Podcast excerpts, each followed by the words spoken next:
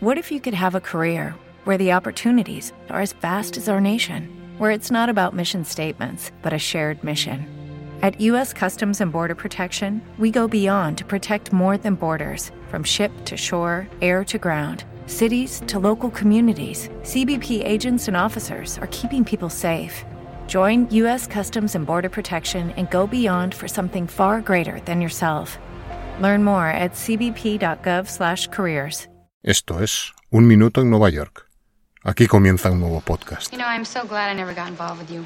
I just would have ended up being some woman you had to get up out of bed and leave at 3 o'clock in the morning and go clean your andirons.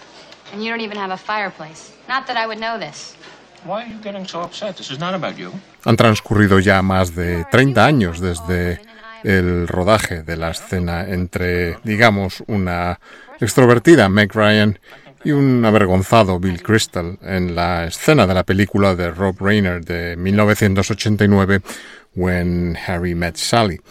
Una escena inmortalizada en el comedor de Cat's Deli, el restaurante situado en el 205 de Houston Street del Lower East Side de Manhattan y que todavía a día de hoy, 134 años después de la fundación del negocio, sigue siendo, con opiniones a favor y otras en contra, un referente de uno de los dos géneros gastronómicos y culinarios más característicos de Nueva York, donde en dura pugna se baten las pizzerías y toda la cultura que alrededor de la pizza gira y el mundo de los delicatessen, o como vienen a conocerse popularmente en Nueva York, los deli. Oh, oh, God. Oh, yes, yes, yes. Katz Delicatessen es, como hemos mencionado, toda una institución de Nueva York desde su establecimiento en el año 1888. Este deli judío de la vieja escuela es popular principalmente por su pastrami en sándwich, que hay que reconocerlo, tiene unas generosas dimensiones acorde también con el precio. Cortado a mano, servido sobre el característico pan de centeno y acompañado por los clásicos pickles.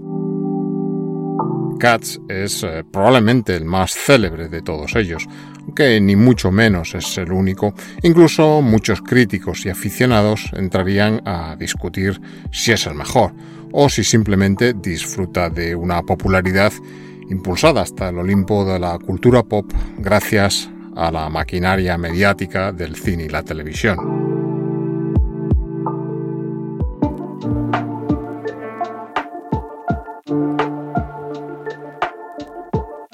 Sin lugar a duda, Nueva York es la meca de los delicatessen, los delis, repletos de alimentos, platos y especialidades gastronómicas típicas o autóctonas que siguieron en su periplo vital a los inmigrantes desde sus antiguos países hasta una vez llegados a los Estados Unidos, durante las distintas olas migratorias, producidas principalmente en el siglo XIX y a principios del siglo XX.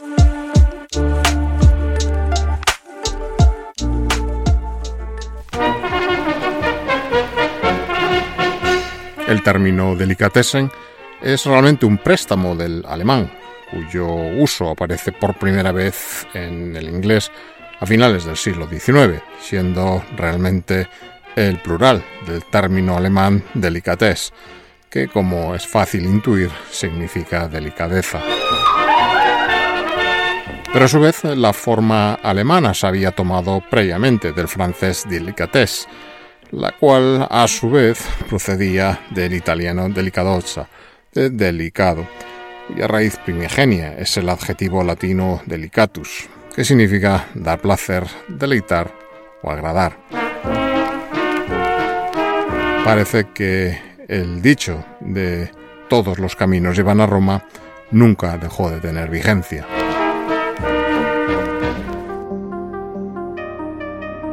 Avanzando en el tiempo, la primera versión corta americanizada de esta palabra, la tan utilizada deli, surgió probablemente en los años posteriores a la Segunda Guerra Mundial, dado que la primera evidencia que tenemos de su uso como tal data de 1948, aunque tampoco se descarta que ya viniese empleándose este término abreviado con cierta anterioridad.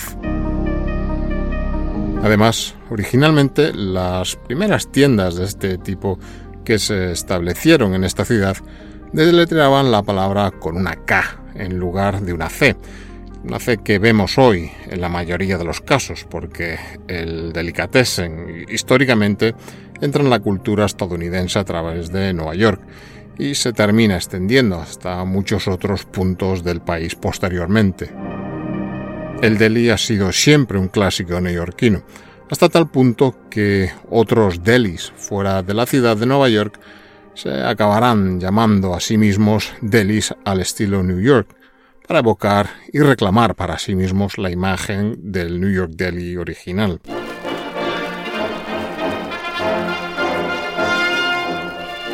Según Sanford Levine, propietario del popular Carnegie Deli, los inmigrantes alemanes y particularmente los alsacianos eran quienes operaban todas estas tiendas de delicatessen en Nueva York hasta la conclusión del siglo XIX. Muchos se referían a ellas como una tienda de delicatessen europea, donde se despachaban productos al peso, incluyendo especialidades como el pate de hígado, las verduras en escabeche, salsas de diversos tipos, salchichas y otros variados productos de charcutería. Estos primeros establecimientos no solían ofrecer comidas ya preparadas para llevar ni una sala donde sentarse a degustarlas, tal como posteriormente sería estableciendo y convirtiendo en costumbre para los estadounidenses y especialmente aquellos judíos de Nueva York. Estos primeros delicatessen, en cierto sentido, eran simples tiendas de comestibles que abastecían áreas locales de la ciudad. Dalmair, en Múnich, la majestuosa capital bávara, es la histórica tienda de delicatessen cuya fundación se remonta hasta el siglo XVII y que todavía en la actualidad opera funcionando cual restaurante multifacético, delicatessen y cafetería, y que además ofrece servicios de catering para fiestas y eventos, una vertiente del servicio que perdura hasta nuestros días en Nueva York. Pero volviendo a Alemania, este histórico establecimiento sería la primera tienda en importar productos como plátanos, mangos y ciruelas para la población alemana de aquel entonces, traídos desde tierras tan lejanas y remotas como las Islas Canarias o la propia China. Posteriormente, la emigración alemana a América alcanzaría su culmen en el siglo XVIII, siendo Nueva York el punto de llegada más popular para estos emigrantes, por lo que ya en la década de 1860 se estimaba que más de 100.000 alemanes vivían en la ciudad. El vecindario de Yorkville, en el Upper East Side de Manhattan, era y todavía es un gran núcleo de población y negocios de origen alemán. Una muestra actual de ello es Schaller Weber, donde el cliente puede encontrar auténticas especialidades alemanas de importación, algunas bastante difíciles de conseguir por otra parte. Los fundadores se establecieron en este delicatessen en 1937 y a lo largo de los años se han ido ganando una amplia reputación al haber sido reconocidos en varios concursos y premios internacionales por sus carnes y embutidos de gran calidad.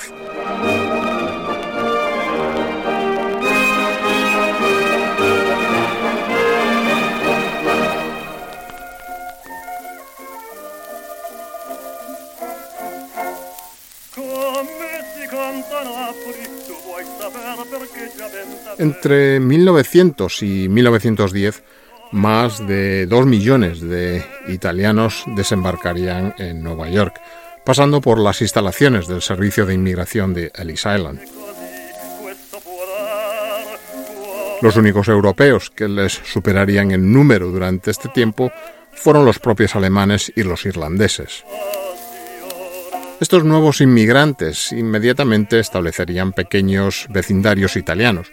Algunos de ellos se radicarían en el Bronx, otros en Brooklyn, incluso algunos al este de Harlem. Sin embargo, el barrio italiano más famoso de Nueva York y que más ha trascendido sería el ubicado en Manhattan, no es otro que Little Italy, y específicamente en el entorno de Mulberry Street, la cual en estos años era un auténtico hervidero de vendedores ambulantes y negocios. Los delis italianos, especializados en carnes, quesos y pastas, de modo parecido a los alemanes, generalmente vendían estos productos al peso, en lugar de vender los platos ya preparados para llevar.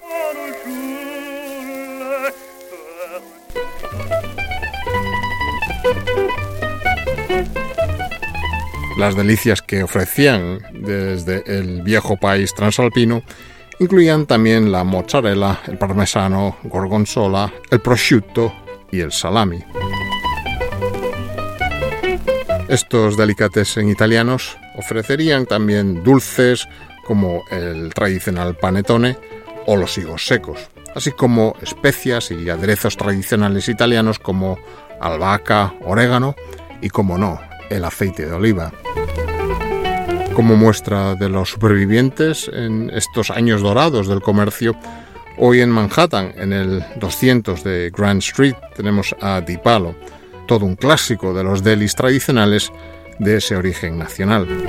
En 1903, Sabino Dipalo llegó a Estados Unidos y abrió una lattería, una tienda de productos lácteos en ese entorno de Little Italy. La tienda inicialmente despachaba exclusivamente quesos hasta que las generaciones posteriores la convirtieron en un deli completo con carnes, fiambres y otros artículos especializados.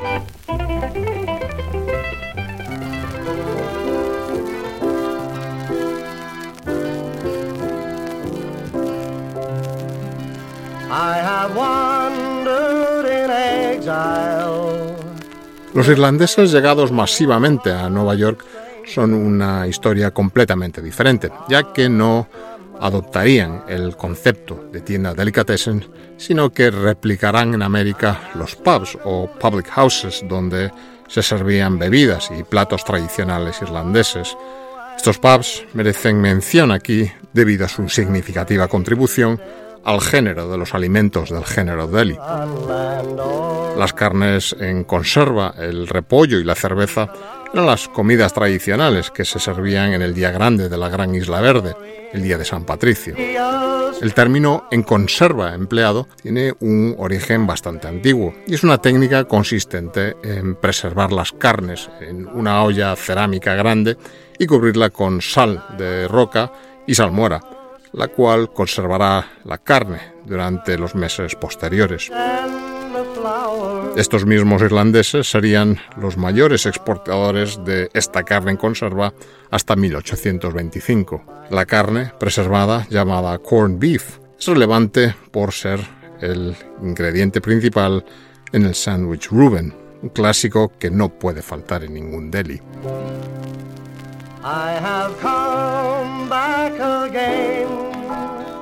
But she's not in her bower where the river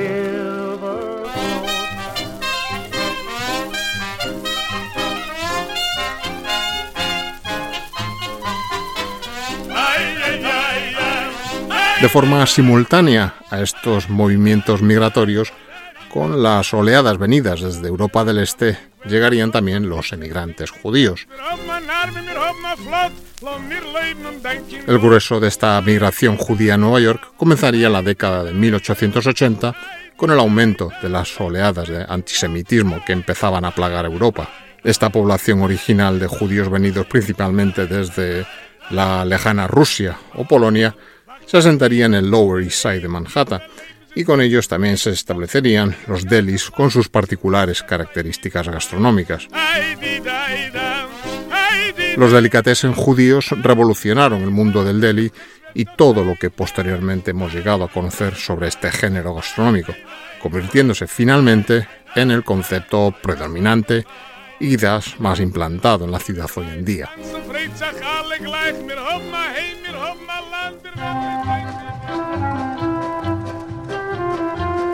En estos delis se sirven platos calientes a la carta al estilo de una cafetería, donde el cliente, una vez finalizado, recibe su cuenta y va a la caja registradora a abonar su cuenta. Además, algunos de estos delis judíos siguen las leyes alimentarias kosher, un concepto ampliamente explicado en su día en este podcast, en su episodio dedicado a los conceptos de kosher y pared. Algunos de los platos más típicos que podemos pedir en ellos incluyen la sopa con las bolas de macho, así como otras muchas. También las ensaladas, el pescado gefilte y el que quizá sea la estrella de los sándwiches de los deli, el ya mencionado sándwich de pastrami.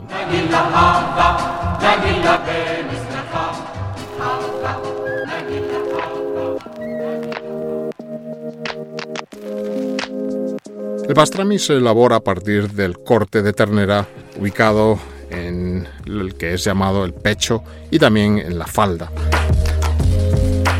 En primer lugar, tras desangrarse el corte mediante su prensado, la carne se introducirá en salmuera y es condimentada con diversas hierbas y especias que le aportarán un característico sabor. Tras ello, la carne es ahumada para finalmente cocinarse al vapor antes de ser cortada y servida bien en forma de plato o como protagonista del popular sándwich, acompañado por los característicos pepinillos curados en agua, vinagre y eneldo, llamados kosher dill pickles. La palabra pastrami se deriva del yiddish, pero probablemente tiene un origen turco. Un plato similar se sirve en la cocina armenia llamado basturma y también se le conoce como basterma en la cocina árabe. Su actual forma está asociada con una tienda de delicatessen judía que vendía pastrami en Nueva York ya antes de 1888. Susman Volk, un emigrante lituano, a finales de este siglo XIX abriría una pequeña carnicería en el Lower East Side de Nueva York. Por avatares de la vida sería amigo de otro inmigrante, en este caso con origen en Rumanía, a quien permitió almacenar su carne en la gran nevera del establecimiento. A cambio de su amabilidad, el amigo rumano le confiaría a Volk la receta del pastrami, tras lo cual comenzaría a prepararlo regularmente y servirlo a sus clientes. La nueva preparación resultaría tan popular que en 1888 Volk abre una tienda de delicatessen en el número 8 de Delancey Street, uno de los establecimientos pioneros de los delis de la ciudad, iniciando así la historia de este popular sándwich servido sobre pan de centeno. El resto ya es historia. El pastrami sandwich se convierte en un clásico en otros muchos delicatessen que también lo sirven en ese mismo pan, cubierto a veces con mostaza marrón picante y acompañado por los pepinillos.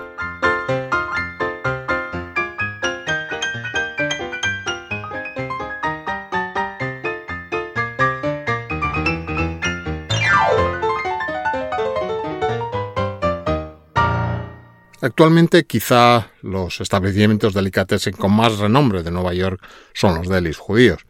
Entre todos ellos podríamos mencionar el Second Avenue Deli, The Stage Deli, The Carnegie Deli o el ya mencionado y popular Catch Deli. Pero tampoco hay que olvidar a otros fijos en todas las listas de los preferidos por los locales.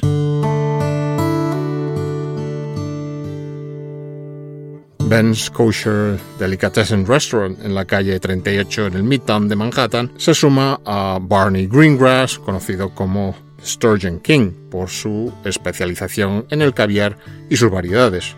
También tenemos a Sarge con su Monster Sandwich, Pastrami Queen en el Upper East Side o un viejo conocido de este podcast como Ross and Daughters, que si bien sería más correcto encuadrarlo en la categoría de Appetizing Store, ofrece muchos clásicos de la tradición gastronómica judía del centro y este de Europa.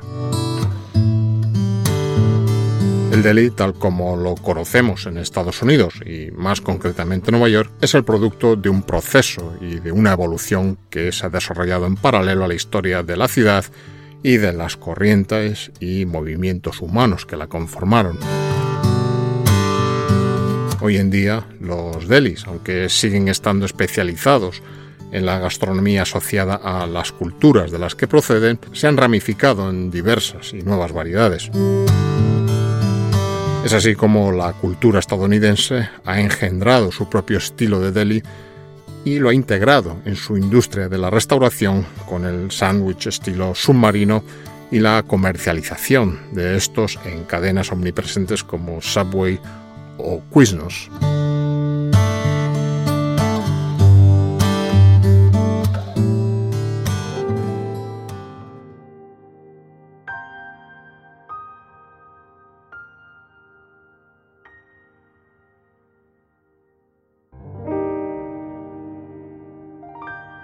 El chef, escritor y presentador Anthony Bourdain, al que desgraciadamente la vida se le hacía definitivamente insufrible allá por 2018, era un gran aficionado y asiduo de los delis de su ciudad, la ciudad que le vio convertirse en el personaje eh, divulgador y viajero gastronómico que era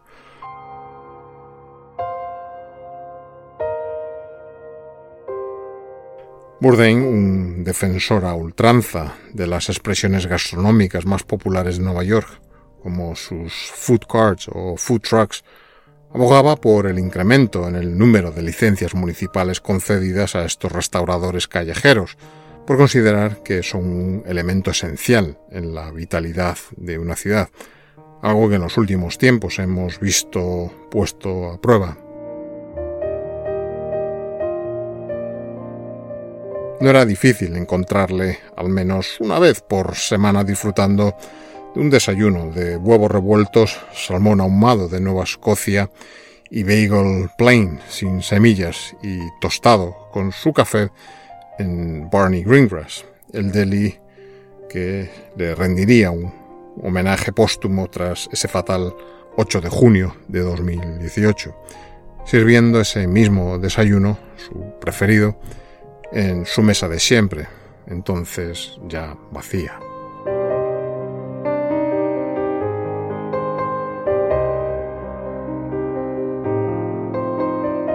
En uno de sus viajes, un periodista le preguntaba sobre qué era lo que más extrañaba de estar lejos de casa.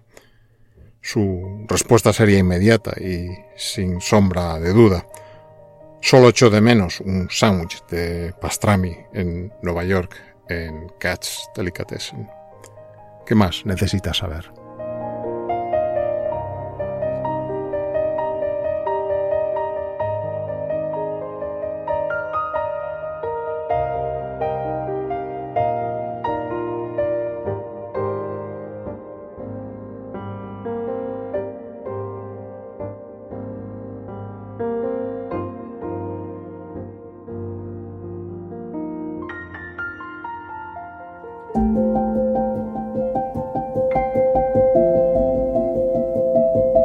Minuto en Nueva York es un podcast escrito y producido en Nueva York que te trae retazos de su historia, personajes, costumbres y arquitecturas, relatados de forma personal, subjetiva y no siempre rigurosa.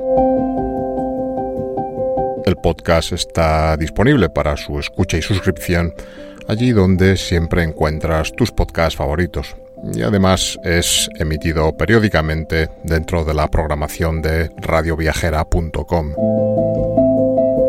Para descubrir más acerca de Nueva York, visita nuestra web unminutoennuevayork.com donde podrás acceder a todos los contenidos sonoros y visuales publicados e incluso contribuir al sostenimiento y continuidad del podcast.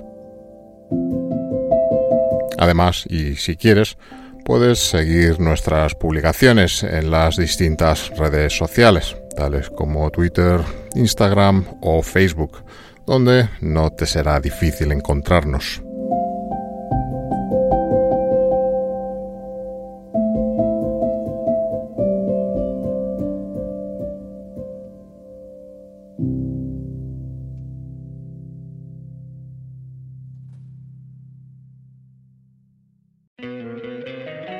Encantaría tener 100 dólares extra en tu bolsillo? Haz que un experto bilingüe de TurboTax declare tus impuestos para el 31 de marzo y obtén 100 dólares de vuelta al instante. Porque no importa cuáles hayan sido tus logros del año pasado, TurboTax hace que cuenten. Obtén 100 dólares de vuelta y tus impuestos con 100% de precisión, solo con Intuit TurboTax. Debes declarar para el 31 de marzo. Crédito solo aplicable al costo de la presentación federal con TurboTax Full Service. Oferta sujeta a cambios o cancelación en cualquier momento.